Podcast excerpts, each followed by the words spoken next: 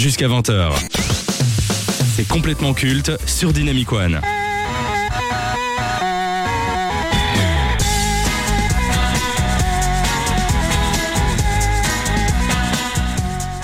Grâce à son histoire prestigieuse et son palmarès unique, le Real Madrid est considéré par beaucoup comme le meilleur club du monde.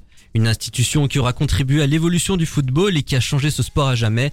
Depuis sa fondation en 1902, la Casablanca a bâti sa réputation sur l'excellence et le prestige. Les plus grandes légendes comme Amancio Amaro, Calego, Hugo Sanchez ou encore Copa étaient des merengues à un moment de leur carrière. Porter ce maillot signifie tellement de choses pour un joueur, pour certains c'est même l'objectif d'une vie, que de pouvoir jouer à Madrid et de performer à Santiago Bernabéu. Alors quand le club s'intéresse à vous, cela veut dire que vous avez ce qu'il faut pour intégrer l'élite à condition de prouver que vous soyez à la hauteur des exigences. La génération issue des années 2000 a découvert ce club historique avec une équipe qui a fait rêver tout comme elle a déçu, l'ère des Galactiques. Tout commence en 2000 le Real Madrid venait de remporter la huitième Ligue des Champions de son histoire. Malgré un bilan plus que positif du président de l'époque Lorenzo Sanz, ce dernier a fait plonger le club financièrement avec une dette de plus de 278 millions d'euros.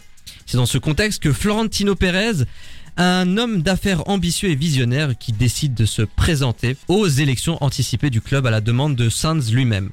Après avoir échoué une première fois en 95 à cause d'une personnalité jugée froide, Pérez semble avoir appris de ses erreurs. Pour ce faire, il va séduire les socios du club avec un projet rêveur, rebâtir les Galactiques. En effet, il souhaite créer une équipe de stars qui va faire briller la Casablanca à l'international. Il fait aussi la promesse de ramener Luis Figo en tant que premier recrue de cette équipe. S'il ne parvient pas à signer le portugais, il remboursera l'abonnement annuel de tous les socios. Dans les deux cas, le propriétaire, les propriétaires sont gagnants. Ainsi, Florentino Pérez remporte ses élections avec 55% des voix. L'ère des Galactiques peut enfin commencer.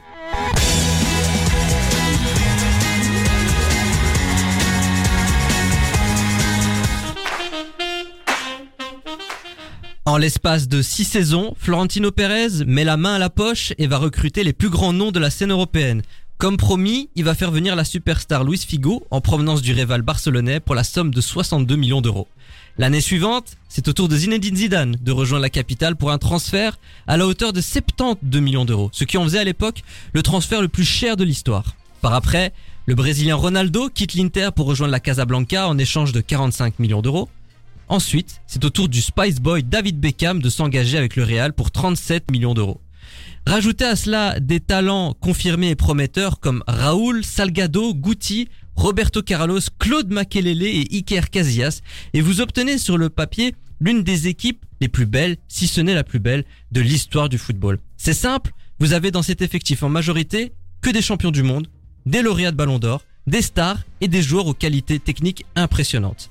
Alors il est vrai qu'au début de cette ère, ils étaient les références de ce sport. Il suffisait de les voir jouer et on comprenait pourquoi les autres clubs les craignaient. Une domination sans faille, un jeu et un collectif irrésistible, des performances inégalables, les voir jouer nous procurait de la joie et nous mettait des étoiles plein les yeux. En 2002, grâce à une volée d'anthologie de la part de Zizou, le Real Madrid remporte sa neuvième Coupe d'Europe. Pas de doute, ils étaient bien les meilleurs au monde et personne ne pouvait rivaliser avec eux. Malheureusement, cette suprématie sera de courte durée. Entre 2000 et 2003, les Madridanes vont remporter 7 trophées, dont 2 Ligas et une Ligue des Champions. Un bilan qui serait jugé excellent pour un club normal, mais pas pour une institution comme le Real Madrid, dont l'exigence est décuplée de saison en saison. D'autant plus que les sommes folles investies ne justifient pas des résultats aussi faibles. En réalité, les problèmes ont commencé avec l'arrivée de David Beckham, qui était plus un coup marketing que sportif. Son profil ne correspondait pas du tout aux besoins de l'effectif. Suite à cela, le club a dû faire face à de nombreuses tensions et frustrations, ce qui a provoqué aussi le départ de certains joueurs comme Claude Makelele. Ne se sentant pas considéré parce qu'il ne vendait pas assez de maillots, le Français a décidé de partir à Chelsea alors qu'il était au cœur du jeu et qu'il était la pièce maîtresse du milieu de terrain. Au lieu de mettre en question son projet, Florentino Pérez va continuer à réaliser des achats compulsifs comme Michael Owen, Antonio Cassano ou encore Robinho. En interne, les socios commencent à exprimer leurs craintes par rapport au futur du club, qui peine à convaincre en Espagne, mais surtout sur la scène européenne. Élimination systématique en Ligue des Champions, difficultés en championnat et en Coupe du Roi, limogeage des entraîneurs qui peinent à rester plus d'un an, Le Real Madrid ne remportera aucun trophée au cours des trois prochaines saisons, une situation inacceptable pour un club d'une telle envergure. Ces résultats vont mener à la démission de Florentino Pérez en 2006. Figo part à l'Inter, Zidane prend sa retraite, Beckham s'en va aux États-Unis, Ronaldo fait ses valises pour s'engager avec l'AS Milan. Ses départs mettront fin à l'ère des Galactiques. Bien que ce projet fût un échec sur le plan sportif, Florentino Pérez a réussi à renflouer les caisses du club. Grâce aux revenus générés par la vente des maillots, le merchandising, les abonnements et l'arrivée de grands noms qui ont cédé leurs droits à l'image, ce qui était inédit à l'époque, le Real Madrid est parvenu à devenir le club le plus riche du monde. À défaut d'avoir créé une équipe conquérante et compétitive sur le terrain, Pérez a fait du Real Madrid une institution attractive et bankable avec un marketing plus que redoutable. En 2009, Florentino Pérez revient à la présidence du Real Madrid pour achever son œuvre. Ayant conscience de ses mauvais choix passés, il va recalibrer son projet en continuant de recruter des grands noms, tout en investissant dans des joueurs prometteurs et nécessaires à l'effectif. Depuis son retour à la tête de la Casablanca, les Merengues sont redevenus le club le plus puissant d'Europe en remportant 5 Ligues des Champions en 10 ans. Pas de doute, les Galactiques, sur une autre forme, sont bel et bien de retour. Donc, qu'évoquent pour vous les Galactiques du Real Madrid. Que pensez-vous de cette partie de l'histoire des merengues? Martin. Eh ben, je trouve que t'as très bien euh, résumé le truc, enfin même pas résumé, tu l'as très bien développé, Bah oui. parce que euh, en fait justement il y a le il y a le côté ben, justement galactique mythique de oh tous ces noms ensemble, c'était incroyable, et finalement moi j'en ai un souvenir en, en 2015 bon j'étais assez petit hein donc euh, voilà j'ai des souvenirs un peu vagues. Mais que oui il y avait il y avait la fiche sur papier qui a dominé pendant un petit temps mais en fait ça a été très court. Leur prime a vraiment été très court. Et donc euh, c'est quelque chose qui est marquant mais c'est pas une équipe qui a dominé qui a survolé l'Europe pendant des, des, des années quoi Bah moi je pense qu'il y a une phrase vu qu'on a parlé de Zidane juste avant qui caractérise bien cette euh, équipe. Au départ de Makelele, Zidane il avait dit pourquoi rajouter une couche d'or euh, sur une Bentley qui a perdu son moteur. Et euh, je pense que cette phrase résume assez bien les Galactiques où les joueurs qui voilà étaient pas bankable, qui voilà faisaient pas ventre de maillot, étaient virés. Et donc on n'était plus dans une logique sportive mais commerciale, ce qu'on peut reprocher maintenant au PSG et donc je pense que les, les Galactiques, euh, voilà, c'est vraiment la déception. C'était essayer d'empiler des stars, mais sans réellement réelle cohérence, tout ça. Et on a bien vu qu'au final, ça fonctionne pas. Voilà, quand c'est comme ça, c'est juste ouais, essayer de ouais de, de créer une équipe, mais sans sans âme, sans. Et je pense que ça devait être très dur aussi pour les entraîneurs de gérer des égos, parce que quand il y a autant de stars, autant de personnes qui ont des prétentions, tout ça, quand on voit euh, bah, par exemple David Beckham, tout ça, qui était une énorme star, bon les gens ont tendance à parfois l'oublier et ils pensent que c'est juste un mannequin, mais non, c'était un joueur de foot qui mettait des très beaux coups francs. Mais euh, voilà, c'est c'est mon avis sur les. Alors moi je t'avoue aussi, euh, j'étais, j'ai pas connu ce- cette ère des, galactiques. Et comme tu l'expliquais bien, euh, Noah, l'argent fait pas le bonheur. Dans tous les cas, on le voit maintenant avec le PSG, on l'a vu avec la Juventus, avec Ronaldo. Ronaldo, c'est quoi la Juventus? Bah, c'est- à part des Scudetto, c'est même pas une finale de Ligue des Champions. Donc l'argent ne fait pas le bonheur. Pour moi, une équipe, ça se construit. Après, c'est pas que de la faute de Ah Ronaldo. oui, non, mais ça c'est clair, hein, c'est pas du tout de la faute de C'est Ronaldo. pas la faute de Ronaldo, ça c'est un autre sujet. Là, on parle des galactiques, mais euh, oui, euh, pour moi, c'est un- il faut construire un collectif avant de, de pouvoir mettre de l'argent. C'est pas parce que t'as des millions de stars que le collectif Ah oui, va pas coller Mm. ensemble. Réunir des grands joueurs ne fait pas une grande équipe. Ah oui, hein. ça, je suis d'accord. c'est- Et ça, euh, c'est ce qui euh, c'est ce qui manque. Enfin, c'est le gros problème du football et malheureusement, bah, ça se résout pas malheureusement. Quand le Real le fait, tout le monde crie au génie, c'est incroyable, etc. Mais quand le PSG le fait, par contre là, euh, les critiques fusent. Est-ce que vous trouvez qu'il y a un- une différence de traitement ou c'est plus en fait l'époque qui a changé? Comme on a vu le Real le faire, pourquoi le refaire avec le PSG C'est la Mm, presse au, aussi. hein. Au PSG, le, le problème aussi, c'est que ils achètent surtout que des offensifs et l'équipe est bon. au- les Galactiques aussi, c'était hyper déséquilibré. Mais je veux dire, le milieu de terrain et l'attaque étaient bons chez les Galactiques, la défense un peu moins parce qu'ils misaient plus sur le centre de formation du Real, tout ça. Mais par contre, le PSG, à l'inverse, c'est que juste ils empilent des stars très vieillissantes aussi. C'est ça, c'est que ils ont Mm. acheté Messi, ils ont déséquilibré totalement leur équipe. Ils ont pas prolongé ce qui est pour moi le meilleur joueur dans les grands moments, enfin qui était leur meilleur joueur dans les grands moments et qui a été euh, pris par la Juve, c'est Di Maria. Ouais. Pour moi, il y avait pas dans l'histoire du PSG, on parle souvent de Cavani tout ça, mais Di Maria dans l'histoire du PSG, un joueur qui était aussi bon dans les grands moments. Il était très inconstant, mais dans les grands moments, Di Maria, il a rarement déçu. Et donc euh, oui, c'est ça la différence aussi. Et je pense que ce qui dérange aussi les gens avec le PSG, c'est que il y a aussi une vitrine et euh, avec le Qatar, tout ça. Donc les gens parfois sont peut-être un peu plus durs vu que c'est l'argent du Qatar que peut-être ouais Florentino Pérez c'est un investisseur, il gagne aussi beaucoup d'argent tout ça, alors que le PSG est toujours en déficit. C'est aussi pour ça que les gens sont parfois plus compliqués. Puis même, je pense que le, le Real a quand même gagné une, une Ligue des Oui, Champions. c'est ça, ils ont gagné quand même Donc derrière. euh, c'est un peu on est un peu moins dur avec euh, cette équipe et même il y avait que des légendes qui faisaient rêver rien que Ronaldo R9 c'est le joueur préféré de, de tous les neufs actuels Il y a moins eu de légendes, je pense, au PSG Ah quand oui, même. mais Ils ont surtout. pas Ah su euh, avoir la même line-up que, que les Galactiques, ouais.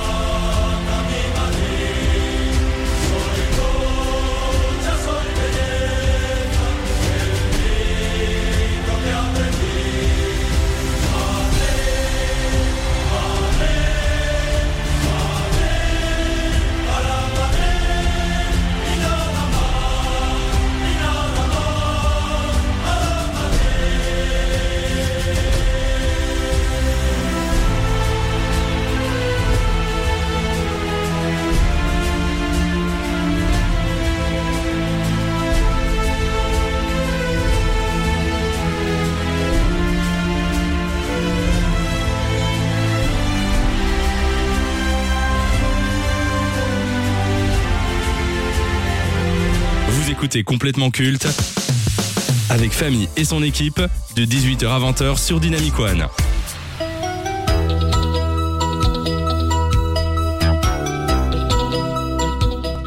Les générations des années 80 et 90 ont grandi avec le Club Dorothée, un programme jeunesse incarné par Dorothée et qui a marqué l'histoire du petit écran français.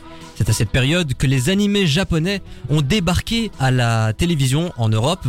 Le jeune public a pu ainsi découvrir des indispensables du genre comme les Chevaliers du Zodiaque, Goldorak, Nicky Larson, Jeanne et Serge, Princesse Sarah, Ken le Survivant ou encore Dragon Ball. Mais les aficionados du ballon rond ont été bercés par un animé culte qui a motivé pas mal de gens à se lancer dans une carrière de footballeur ou alors de tirer des boulets de canon sur ses petits camarades au choix. Il s'agit bien sûr d'Olive et Tom ou alors Captain Tsubasa en version originale. On va rester sur Olive et Tom. hein. Vous le savez sûrement, les Japonais adorent rendre leurs animés sur le sport épique. Danse, tennis, boxe, volley, water polo, rugby, tout est fait pour euh, spectaculariser ces disciplines. Et Olivier Tom ne déroge pas à cette règle. Attaque spéciale, stade plein à craquer alors qu'il s'agit d'une compétition junior, terrain de 80 km de long. Tous ces éléments ont contribué au succès et à la popularité de Captain Tsubasa. Diffusé de 1983 à 86 et totalisant 128 épisodes, Olivier Tom narre l'histoire du jeune Olivier qui rêve de devenir le meilleur footballeur au monde. Il rencontre et affronte tous les meilleurs du pays avec lesquels il se lie d'amitié tels que Thomas, Ben ou encore Bruce. Rentrons dans le vif du sujet. Qu'évoque pour vous Olivier Tom? Martin Euh, bah c'est c'est mythique, hein, c'est légendaire. C'est sûr que quand tu, tu parles de, de dessin animé de foot à des gens, bah c'est un des premiers qui va sortir, limite le premier. Euh, ouais, et, et c'est marrant le côté spectaculaire. En fait, il y a quelque chose de très second degré là-dedans.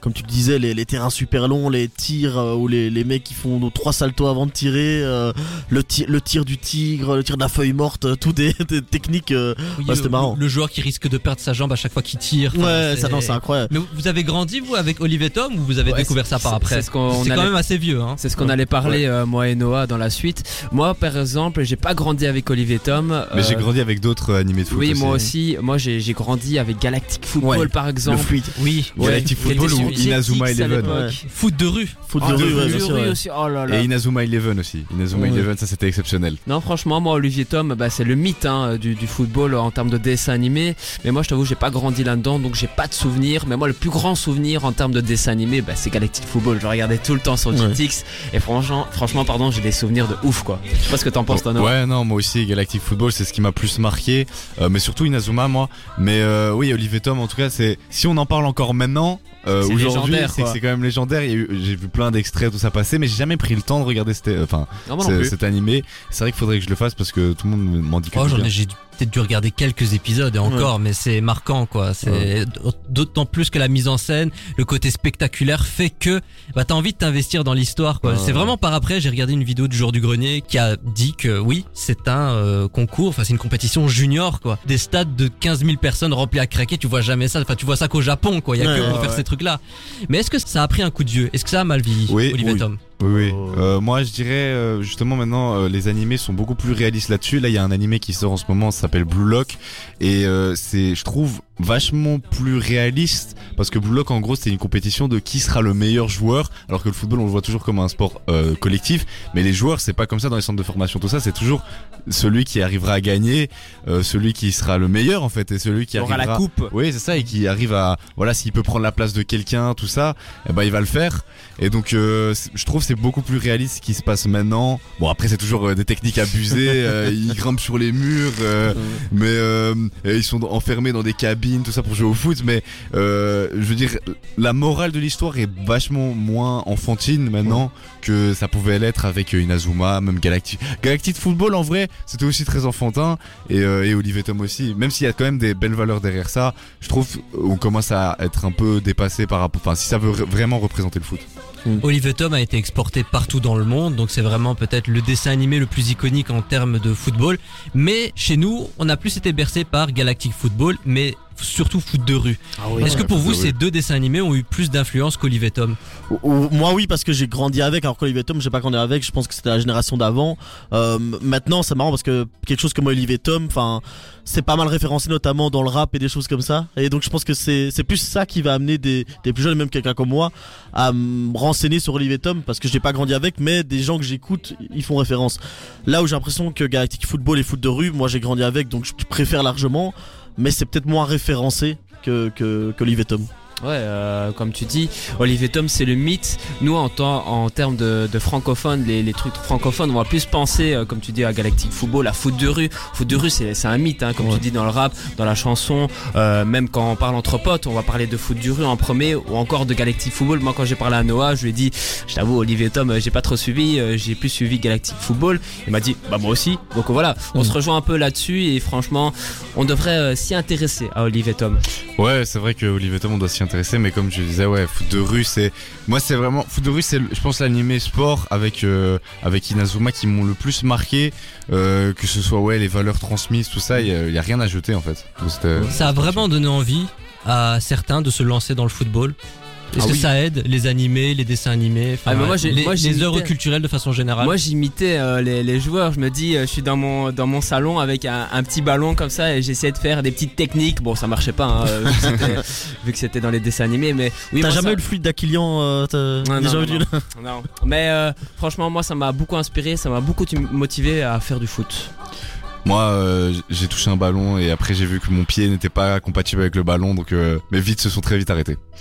Ouais, les, les tendons d'Achille on connaît. Ah, non, non, c'est juste. euh, je- Ligaments je sais- croisés, Non, ligaments. non, c'est juste j'ai pas un touché de balle comme Zidane, moi. Je... Ah. Le ballon me colle pas au pied, moi. En plus on va faire un foot euh, prochainement dans Sport One. euh, Euh, ça Ah, ça va être beau. faire mal, ça va faire mal. Filmez-le, hein, s'il vous plaît. Oh, oh, on va filmer hein, surtout, bah oui. En tout cas, nous, on vous recommande de regarder Olive et Tom, Ah oui, qui est un dessin animé emblématique, un animé culte sur le football. Et on vous recommande également de regarder Foot de rue et Galactic Football. Pourquoi pas, c'est toujours bien pour la culture générale. Jusqu'à 20h. C'est complètement culte sur Dynamic One.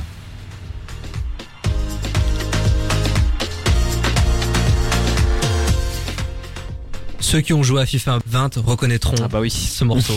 on l'a saigné. Pendant les dix dernières années. Les performances exceptionnelles de Cristiano Ronaldo et Lionel Messi ont dominé et alimenté le football. Il y a de fortes chances que cette nouvelle décennie soit celle d'un Français et d'un Norvégien.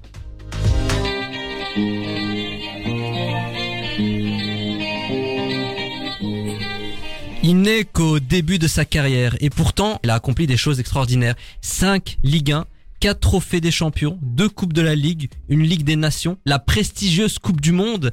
Et si ses chances de remporter la prestigieuse Ligue des Champions avec le PSG sont plus que minces, il est tout de même parvenu à marquer l'histoire de ce club en un temps record.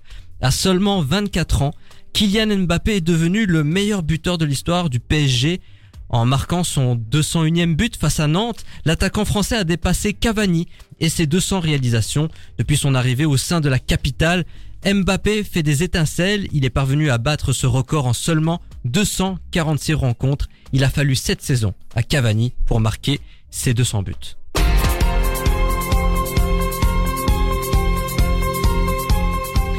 À seulement 22 ans, il est à ce jour l'un des plus grands joueurs du monde.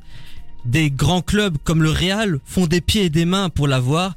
C'est lors de son passage très remarqué à Dortmund qu'il va se faire un don. En seulement deux saisons, il est parvenu à marquer 86 buts en 89 matchs. Des statistiques qui vont l'emmener du côté de Manchester City l'été dernier.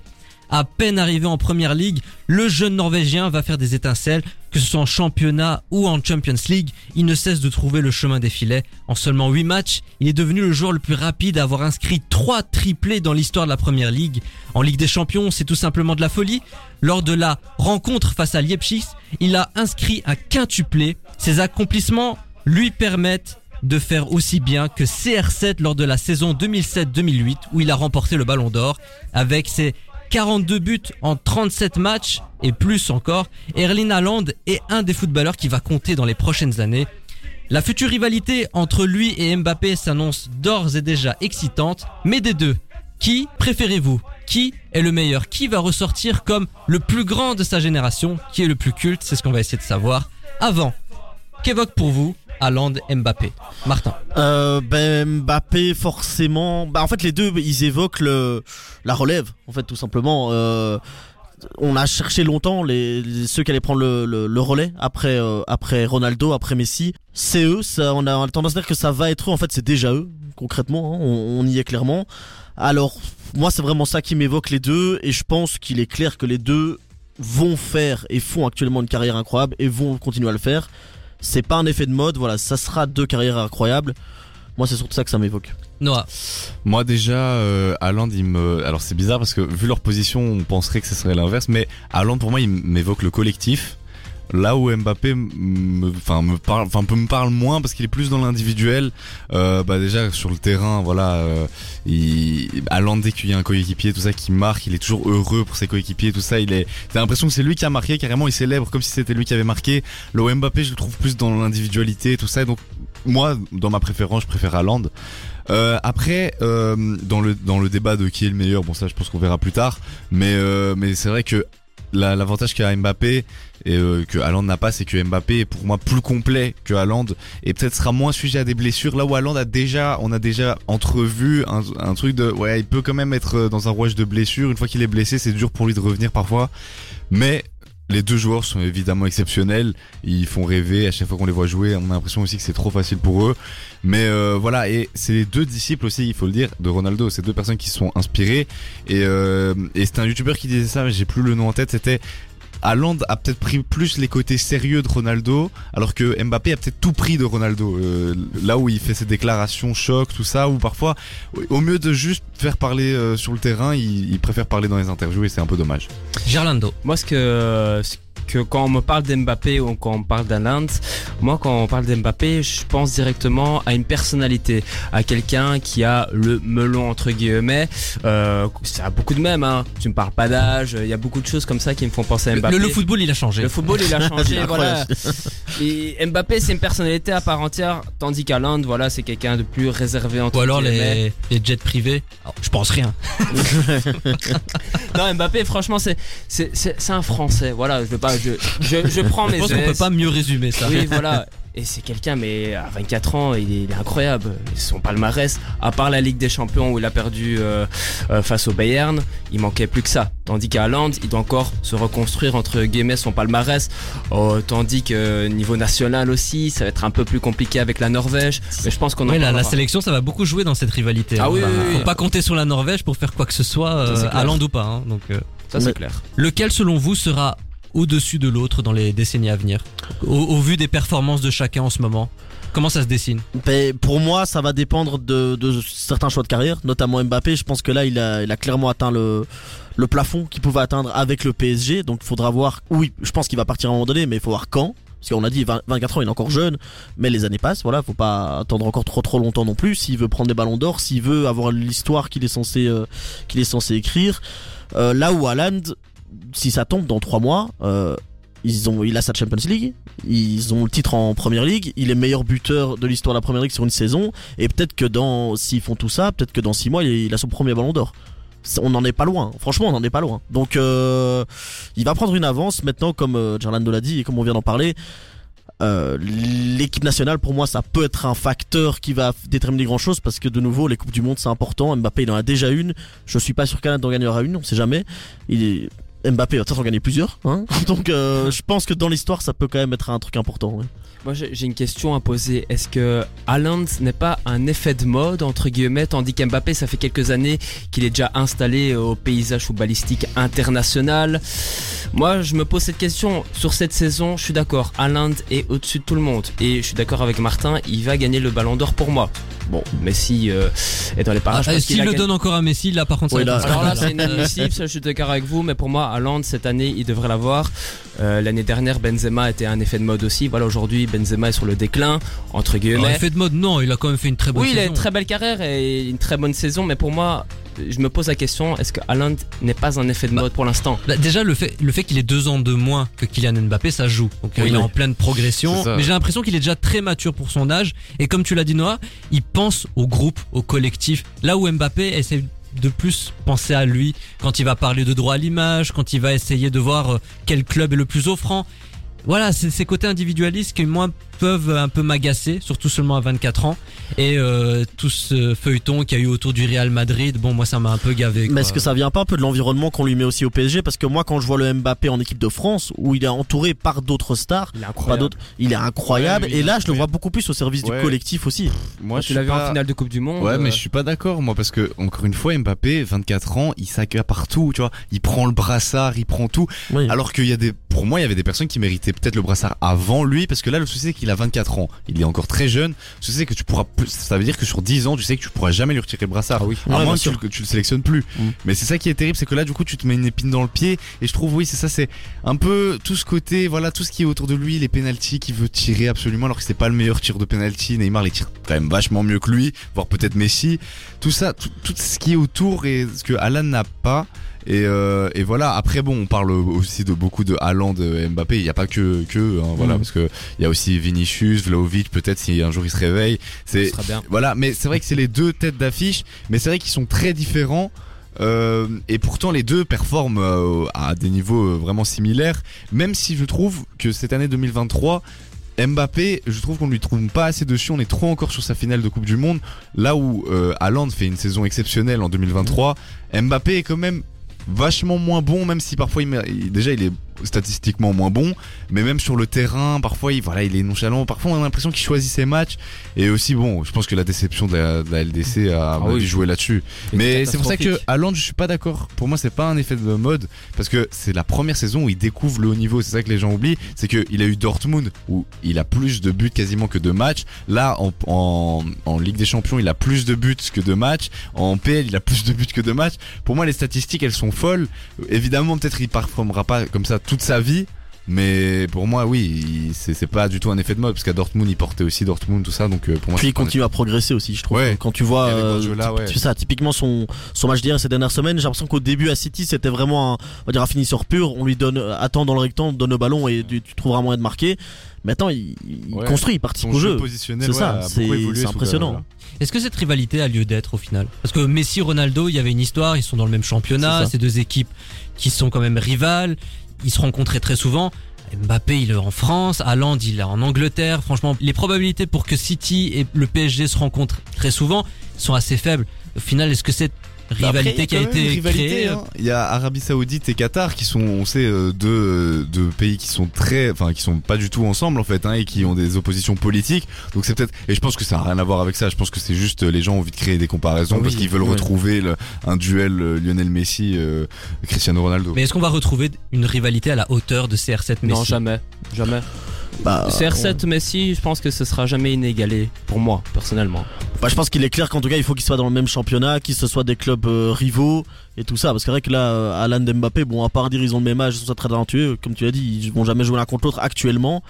À moins que voilà, ils se retrouvent dans le même championnat avec des clubs rivaux. euh, sinon, bon, non, ce sera jamais la même chose, ça, c'est sûr. L'objectif du Real Madrid est de recruter l'un des deux. Est-ce que vous croyez sincèrement à Mbappé euh, au Moi, pour moi, c'est fini. Bah, En fait, c'est pas ça, c'est que Mbappé, il a laissé sa chance parce que pour moi, Vinicius, actuellement, on parlait de, voilà, pour moi, Vinicius est le meilleur joueur de cette saison. Euh, mais voilà, il stat moins que les deux autres, mais dans le jeu, j'ai jamais vu un mec comme ça, il prend le ballon et il peut tout te faire tout seul. En fait, il a tellement eu l'habitude au Real maintenant d'être juste Benzema et lui qu'on a l'impression que voilà, c'est facile, il passe les joueurs tout ça. Et euh, et donc c'est pour ça que je dirais que Mbappé ça va être plus compliqué pour lui s'il veut rejoindre le Real parce que il a pas de chance et qu'il y a un joueur qui s'appelle Vinicius qui joue à sa position et ils, pour, ils pourront jamais jouer à deux. Tu penses que si le Real, demain, à l'occasion de prendre Mbappé cet été, ils Ah, le il- prennent pas parce, bah, parce il- qu'ils ont Vinicius Ils essaieront de le prendre. Ouais. Mais pour moi, ça matchera pas parce que jamais Mbappé va jouer à droite. Jamais Vinicius va vouloir jouer à droite parce qu'il a, pro- il a fait ses preuves au Real. Il a gagné sa Ligue des Champions. Voilà, c'est c'est son équipe avec Benzema. Et Mbappé, c'est pas un neuf. Et à la limite, si tu le mets neuf, il aura les mêmes zones que Vinicius, donc ça va se marcher dessus. Donc pour moi, Haaland, en tout cas, si j'étais Florentino Pérez, ce que je ne suis pas, ben j'aurais quand même pris Haaland à la place de Mbappé. Enfin, je Et pourquoi pas les deux? Mais Haaland, il va pas bouger, non? Moi, je Pas pense qu'Haaland, euh, il, là, est parti. Ah oui, bah, il a l'argent, le succès, il a tout. Il a tout. Oui, oui, Pourquoi partir? City, ils ont enfin la pièce qui leur manquait dans le Bien sûr. puzzle, quoi. Ils ont Il y a- enfin il y a un le neuf. milieu, il y a l'attaque. Manque, euh, manque plus que les titres, quoi. T'as le meilleur entraîneur du monde. Bah oui. t'as- tu vas peut-être. euh, C'est ça. veux. T'es dans le, le championnat peut-être le plus compétitif. Bah, je- moi, je pense qu'Alan, là, on est parti pour euh, peut-être, je vais pas dire toute sa carrière, mais en tout cas, au moins 5-6 ans. euh, Minimum. là, ouais, je le vois pas partir. C'est l'équipe qui C'est ça. supportait, donc euh, oui. Et vous, vous êtes plutôt team Haaland ou team Mbappé? Faites-le nous savoir sur dynamicone.be. En tout cas, nous, on vous a donné nos avis. Vous écoutez complètement culte avec Famille et son équipe de 18h à 20h sur Dynamic One.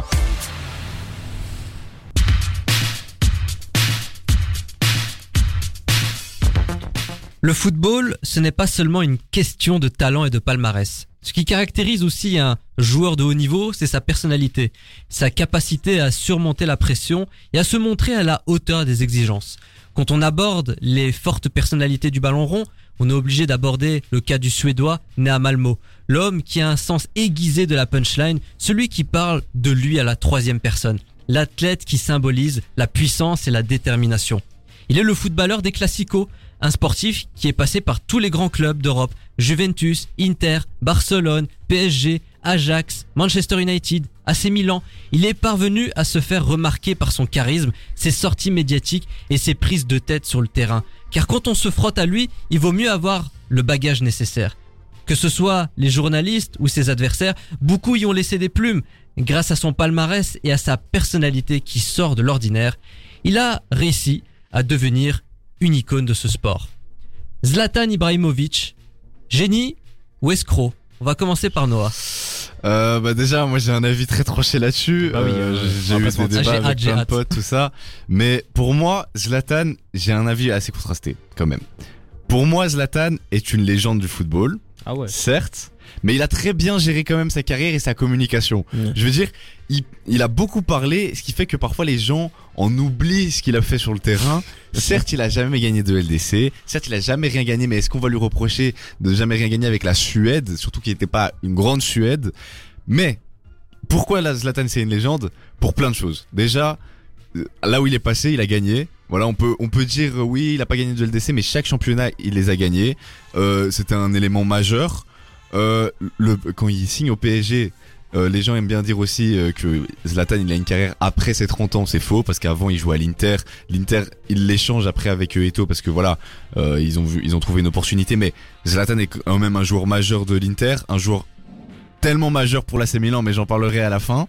Euh, donc après, il arrive au PSG, ça change complètement la stature du joueur, même du PSG. Donc rien que pour ça, c'est un des transferts, enfin c'est un transfert iconique du football euh, qui fait passer le PSG dans une autre dimension. Ce qu'il fait à la Ligue 1, on va me dire oui, certes c'est la Ligue 1 et tout ça, mais c'est pas, en fait, ce qu'il a fait, la régularité que ce joueur a eu à, à des âges assez avancés, c'est, je pense, c'est, je sais pas si quelqu'un a déjà vu ça. Or, évidemment, Ronaldo, tout ça. Deuxièmement, c'est le troisième meilleur buteur de l'histoire du football. Il a plus de 500 buts à son actif. 511. Ouais, les gens, on l'oublie un, un peu trop souvent. Et troisièmement, je suis obligé de le dire, à, 40, à 39 ans, il revient à l'AC Milan. AC Milan 14e avant Covid. Il revient au mercato de, de janvier. Il arrive, on le voit pas parce que voilà, il- il- on le voit un petit peu, mais après il y a Covid. Il revient. L'AC Milan ne part plus pendant au moins plus de 20 matchs d'affilée. Il a relevé l'équipe. Ils ont remporté le Scudetto. Oui, mais ça c'était euh, sans, ouais, sans lui, ils avaient pas forcément besoin de mais lui. en fait, c'est c'est grâce à lui qu'on en est là maintenant, qu'on est en demi-finale, qu'on est tout ça. Et donc pour ça, je serai à jamais reconnaissant. Certes, ces phrases peuvent déranger, mais pour moi, ce qu'il fait sur le terrain, c'est exceptionnel et il m'a fait rêver en tant que supporter et même en tant qu'adversaire. Euh, et donc euh, je suis obligé de saluer la carrière de Zlatan et pour moi c'est pas un escroc, c'est juste un joueur exceptionnel qui se vend très bien. 41 ans, il est toujours euh, dans l'effectif Oui, milanais. toujours. Et c'est l'un des rares joueurs à être parti aux États-Unis Et être revenu. et être revenu Ah oui. sur le devant de la scène européenne au haut niveau. Parce que les États-Unis, c'est synonyme de fin de carrière. Lui, pas du tout. Il revient et encore, il peut montrer euh, beaucoup de belles oui. choses. Même encore, les États-Unis, maintenant, ça devient un championnat très disputé. Hein. On voit des, des pépites qui commencent à émerger. On a vu euh, le, le Barcelonais, c'est c'est Pedri qui est parti là-bas. Comment il s'appelait encore? Euh, ouais, j'ai plus le. j'ai plus le Euh, oui, joueur. Euh, euh, qui a signé, qui a Oui. signé ouais ce genre qui a, euh, qui a signé à- Au au Galaxy, LA ouais. au LA Galaxy. Oui. Moi, personnellement, Zlatan Ibrahimovic. Ah non Puig Ricky Puig Ricky Puig, ouais, oui. ça. Oui, voilà, ouais, merci Noah. Euh, moi personnellement, quand on parle de Zlatan Ibrahimovic, moi j'ai quelque chose qui me vient en tête, c'est les médias. Est-ce que c'est pas les médias qui lui a construit une carrière? Moi, c'est cette question que j'émerge. Ou est-ce Franch- plutôt lui qui s'est servi des médias? Ça aussi. Euh, moi, quand je pense à Zlatan, par exemple, j'ai j'ai beaucoup de moments qui me viennent à l'esprit. C'est plus des moments extra sportifs que sportifs. Où je verrais pas un but de, de, de Ibrahimovic, par exemple, quand il était au Barça, à l'AC Milan. La retournée de la Suède, là. Oui, ça, je suis d'accord face à, Ouais, à ouais. l'Angleterre. Ouais. Oui, ça, oui, ça, je suis d'accord. Mais Ouais. Euh, quand on parle de Zlatan, c'est par exemple face à Julio César quand il joue face. C'était en Supercopa, je pense qu'il jouait. avec la Milan ouais. Avec euh, euh, quand il tirait quand il tirait au but et la, la façon euh, auquel il a il a marqué euh, quand on pense à Zlatan quand il était avec les journalistes en, en France euh, c'est des moments iconiques et moi c'est ces moments là que je vais retenir et comme tu l'as dit Noah euh, quand il revient à l'AC Milan qui gagne le Scudetto euh, quand là où il passe il gagne moi les, les moments qui que je vais retenir de Zlatan c'est après après le Barça quand il part euh, au Paris Saint-Germain euh, quand il part à, à l'AC Milan qui part à Manchester bon Manchester il gagne quand même une Europa League et il fait une très bonne Et saison il à fait une très 35. bonne saison à son âge bon après il part euh, les Galaxies après il revient à Milan mais pour moi c'est respect à ce monsieur c'est pas un escroc pour moi. Martin, Ouais, moi je, ben, je pense c'est ça. Je pense quand même il faut tout- toi-même lui donner du crédit sportif aussi, parce que, enfin, je vais revenir après sur le côté euh, médiatique, mais co- co- comme comme Noah l'a dit, il va aux Pays-Bas. Il est, il est excellent avec l'Ajax. On n'en parle pas souvent, mais si vous avez l'occasion d'aller voir des vidéos de Zlatan à l'Ajax, c'est quelque Oui, c'est un chose. joueur hein. très technique en Ah fait ouais, les ouais. gens ont tendance à l'oublier parce qu'ils voient c'est un grand gabarit tout ça mais très technique C'est ça, il a bien évolué dans, dans- dans son jeu. Le Barça, en fait, il fait, il fait tous les grands championnats aussi, ce qui, l'air de rien, est pas donné à tout le monde. Il n'y en a pas beaucoup qui l'ont fait. Euh, c'est prendre des risques aussi, hein. Changer de championnat, faut pas l'oublier. C'est le risque de se planter, le risque que ça marche pas. Bon, on l'a dit, au Barça, ça a peut-être pas été top, mais globalement, il a pris des risques. Il a toujours réussi quelque part. Euh, donc sportivement, non, bien sûr que c'est pas le meilleur attaquant du monde, c'est pas le meilleur neuf du monde et ça le sera pas. Mais par contre, respect quand même, il a une vraie carrière sportive et bien sûr qui est euh, comme, tu as dit en fait qui, est un peu euh, enjolivé par le côté euh, médiatique il s'est créé un personnage mais moi ça ne me dérange pas et je trouve pas que ça entache le truc parce que finalement c'est un personnage et c'est clair pour tout le monde. Tout le monde le voit très bien que euh, quand il parle de lui Zlatan machin tout ça fait rire tout le monde c'est un personnage y a pas de problème. Derrière c'est pas quelqu'un qui dit euh, allez vous faire voir moi je prends ma retraite à 30 ans et je vais je vais signer en Arab- Arabie Saoudite pour prendre des millions. Voilà non c'est le, le gars il revient en Europe à 39 ans ce qu'il fait là euh, ce qu'il fait maintenant par exemple à Milan dans l'accompagnement dans le dans le côté qui va au-delà de simplement sa performance sportive lui les minutes qu'il a sur le terrain moi je trouve ça exemplaire et, et grand respect. Donc pour moi, plus génie que, que qu'escroc largement. Prenez vos pilules de pas d'amalgame, car complètement culte prend le contrôle jusqu'à 20h sur Dynamic One. Souvenez-vous, c'était en 2021, on était tous encore un petit peu enfermés chez soi, quand soudain, Florentino Pérez fait trembler la sphère footballistique en annonçant un projet du nom de Super League. Alors, c'est 12 des plus grands clubs européens qui ont annoncé la création de cette ligue. Il s'agissait d'une compétition européenne concurrente de la Ligue des Champions. Au total, 15 clubs seraient des membres permanents et 5 clubs seraient invités à participer chaque saison. Si Florentino Pérez explique que la création de cette ligue a pour but de sauver le football, la vraie raison est tout simplement financière. Les clubs les plus riches veulent engendrer plus de profits sans avoir à passer par l'UFA. Comment vous avez réagi à l'annonce de la Super League, Martin? Euh, bah moi la Super League évidemment j'ai vu ça comme un comme un scandale. Franchement je pense que la réaction que beaucoup de gens ont eu. Les clubs c'était juste une initiative de clubs qui veulent se protéger entre eux, qui veulent qui veulent euh, tout simplement rester au top sans devoir gagner sa place pour rester au top. Et euh, bah c'était un scandale et je pense que c'est une bonne chose que finalement on n'en soit pas on n'y soit pas arrivé. Ben, il y a une institution, hein, l'UEFA, qui, qui reste en place depuis des années et franchement, avoir créé ça, c'était vraiment osé de, de la part de Florentino Pérez. En plus, c'est lui-même qui l'a créé. C'est pas un collectif. Mhm. Enfin, si j'ai si j'ai oublié quelque chose, vous me le dites. Mais c'est pas un collectif de, de présidents qui a créé cette, cette Super League. C'est Florentino Pérez. Il était accompagné d'un certain Agnelli. Non, franchement, euh, c'est un gros scandale pour moi. La Ligue des Champions, il faut pas y toucher. C'est vraiment cool que que la Super League n'ait pas eu lieu. Enfin, ça aurait tout déréglé dans le foot. Et euh, Après, elle est pas finie. ouais, ça aussi. Mais Oui, parce que Pérez va revenir à la charge avec une version remaniée, plus inclusif, avec plus d'équipes. C'est un bordel son nom d'ailleurs ce projet. Est-ce que, c'est la question un petit peu du débat au début, est-ce inévitable la Super League? Oui, bah pour moi, elle existe déjà en fait. Quand on regarde la première ligue, c'est déjà une super ligue. Ah oui. Quand on regarde les clubs, euh, ce qu'ils gagnent par rapport aux autres euh, championnats, enfin c'est complètement démesuré, tu vois, genre. euh, euh, tu vois des Chelsea comme ça qui dépensent, ils sont 11e, euh, des, des clubs qui sont 20e qui arrivent à concurrencer par exemple des premiers de Serie A, des premiers de Ligue 1, des premiers de Bundes, et des premiers de Liga aussi. Enfin c'est c'est c'est scandaleux. Et euh, pour moi elle existe déjà, mais aussi ce que les gens oublient de enfin de, de préciser c'est que la Super League du coup maintenant a changé comme tu l'as dit. Et je trouve que les nouvelles règles sont vraiment plus inclusives et sont à mon sens euh, tout aussi égales que ce qu'ils veulent faire avec la Ligue des Champions maintenant parce qu'ils vont aussi changer le format de la Ligue des Champions Dans deux saisons, ça va Ouais. être un espèce de mini et championnat. le, avec et le format de la Ligue des Champions c'est une catastrophe c'est vraiment une catastrophe c'est encore moins Le inclusif nouveau tu trouves ouais ouais ouais ouais moi je trouve que c'est une catastrophe le championnat à T'as pas l'air du même avis. Non, moi je, moi je, je suis plus partagé. Je suis pas fan du parce que je trouve qu'il est inégalitaire. Donc en gros, on va avoir, c'est dans deux saisons, on va avoir un sport de mini championnat avec 30, 36 équipes et en gros tout le monde va jouer 10 matchs. Dans ces 10 matchs, les 8 premiers seront seront qualifiés. Et ensuite, après, il y aura des, des espèces de batailles, un peu comme au play-in en NFL, euh, en NBA, pour se requalifier. Moi, je trouve que c'est inégalitaire dans le sens où tout le monde va pas jouer contre les mêmes équipes, donc déjà là, il y a un truc qui est complètement incohérent. Mais par contre, je trouve que justement, moi, là, j'ai peut-être l'espoir que ça mette plus en difficulté des grosses équipes qui euh, actuellement euh, ben, n'ont pas vraiment de danger à jouer contre une équipe de toute façon du chapeau 4 en aller-retour. Où c'est vrai qu'on bon, on va pas se mentir, parfois on s'ennuie un peu. Quoi, des soirs de Champions League en phase de groupe, là, ça peut peut-être un peu relancer un, un certain suspense et certains matchs. Moi, je pense qu'il y a un peu de positif. Même si on sait bien que dans le fond, c'est pas ça le souci de, Ouais, ouais, de, c'est ça. de l'UEFA. Les inégalités, c'était pas, ouais, c'est ça, je suis d'accord avec toi, c'était plus dans le- les équipes qui doivent se qualifier. Mm. Encore une fois, on reste toujours dans, par exemple, la Belgique, quand tu gagnes, ben, tu passes par des barrages, tu passes même pas par une place. Et ça, je trouve ça honteux et euh, oui, c'est très moche parce qu'au final, tu vois, chaque année les mêmes clubs, bon, cette année, ça commence un peu à changer tout ça, mais sinon, c'est chaque année les mêmes clubs qui sont au même endroit, tout ça. Et je trouve ça un peu triste parce que du coup, ça fait déjà quand même une ligue assez fermée. Sur les dernières années, il y a le Real, il y a City, euh, il y a Bayern et après, il y a une quatrième ou quoi qui change. Mais- moi je me mets à la place de l'UFA. Pourquoi changer quelque chose qui fonctionne si bien?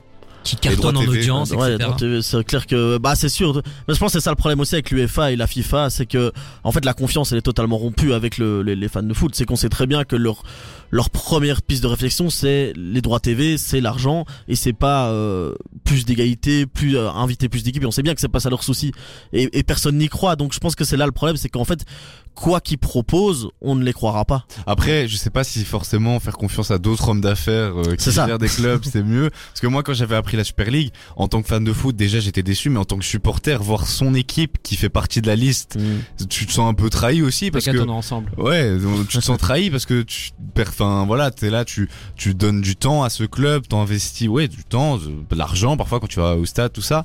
Et donc quand tu vois ça et que t'as pas ton mot à dire, bon au final il il y a plein de clubs qui sont revenus en arrière après ça. Mais pour moi, c'est inévitable. Euh, De toute façon, ils regardent la recette du, des NBA, enfin, NBA et ils voient très bien que la NBA, ça génère tellement plus d'argent que le foot, alors que le foot est tellement plus populaire que, que la NBA. Donc euh, ouais, pour sur ça, euh, c'est compliqué. Nouvelle euh, version de la Super League, nouveau format de la Champions League, nouveau format de la Coupe du Monde également, Ah qui va passer à 48 équipes, des créations de championnats comme la Conference League ou encore la Ligue des Nations. Est-ce qu'il y a trop de foot aujourd'hui Que ce soit pour nous ou même les joueurs Mm, Moi, moi pour ça, je suis assez partagé parce que quand tu regardes les matchs d'il y a quelques années, enfin même euh, d'il y a 20, 30 ans, ils avaient beaucoup de matchs aussi. Moi, je pense qu'il a changé, c'est l'aspect média. Par exemple, il y a 30 ans, euh, ben, on peut même être la preuve ici. Aujourd'hui, il n'y a pas de match, on parle de foot. En fait, maintenant, les, les chaînes, tout ça, parlent tout le temps de football, alimentent le football, des débats, tout ça. Et au final, y a beaucoup de, on a l'impression qu'il y a beaucoup de football parce qu'en fait, il y a beaucoup de débats autour du football, tout ça. Euh, Il y a plein de chaînes YouTube, il y a plein de médias qui parlent du football. Tu vas sur Twitter, il y a du football. Tu vas sur Insta, il y a du football. En fait, c'est ça, c'est qu'on est sur une abondance de football dans les médias. Parce qu'en soi, les matchs, il y en a beaucoup. Pour les joueurs, ils s'en plaignent.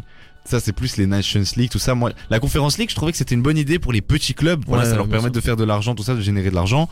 Et, euh, et c'est ça, c'est que moi, je trouve que on a un trop, un trop de foot au niveau des médias et pas tant au niveau des matchs, tout ça.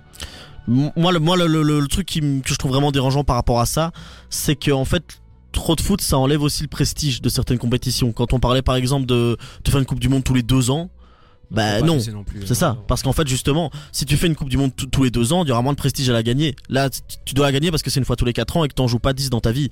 Et que en fait, si tu continues comme ça à mettre des coupes tout le temps qui servent à rien, dis à la Nations League, Franchement, Franchement, ça- quoi ça- ça, ça ça- fait ouais. deux éditions, franchement. Deux éditions a- où la Belgique perd quand même. hein, par Ouais, ça aussi. c'est pour ça, on s'en fout euh, parce qu'on a perdu. Ouais, c'est ça. on en conclut quoi de cette, euh, cette Nation League Bah, il y a- hein c'est ça, il y a qui, qui est content, c'est celui qui la gagne. Sinon tout le monde s'en fout. Et ça va être comme ça si on continue. Ouais, c'était pour essayer de mettre euh, plus, euh, allez, plus d'enjeux dans des matchs amicaux. Mais pff, Ouais. on a eu des belles affiches, par contre, ça, on peut pas s'en plaindre en Nations Oui. League. Mais oui, le but, euh, c'est ce que même De Bruyne tout ça disait. Eux, ils préféraient partir en vacances à cette période-là. hein. Surtout que ça sert à rien. Bon. Et c'est ainsi que cette émission spéciale s'achève. Thank you, thank you very much for coming out this evening. Thank you, thank you, thank you. Too kind. Complètement classico, c'est terminé et c'était complètement bien. Gerlando, Noah, Martin, je vous remercie d'être passés. J'espère que ce rendez-vous vous a plu. Ah, Vous avez terrible. pris du Oui, oui, plaisir. oui. Franchement, euh, Merci, merci à deux toi. super ouais, merci à toi. Bah, avec plaisir. Dans un instant, vous allez retrouver Chloé et Gab pour Motamo jusqu'à 22h. Quant à nous, on se retrouve la semaine prochaine, même lieu, même heure. Donc d'ici là, restez connectés sur la station du son Nouvelle Génération. Ou pas. Allez, à ciao, bonsoir. Je crois qu'après avoir vu ça, on peut mourir tranquille. Enfin, le plus tard possible, mais on peut. Ah, c'est superbe. Quel pied Ah, quel pied Oh putain Oh là là là là là là That's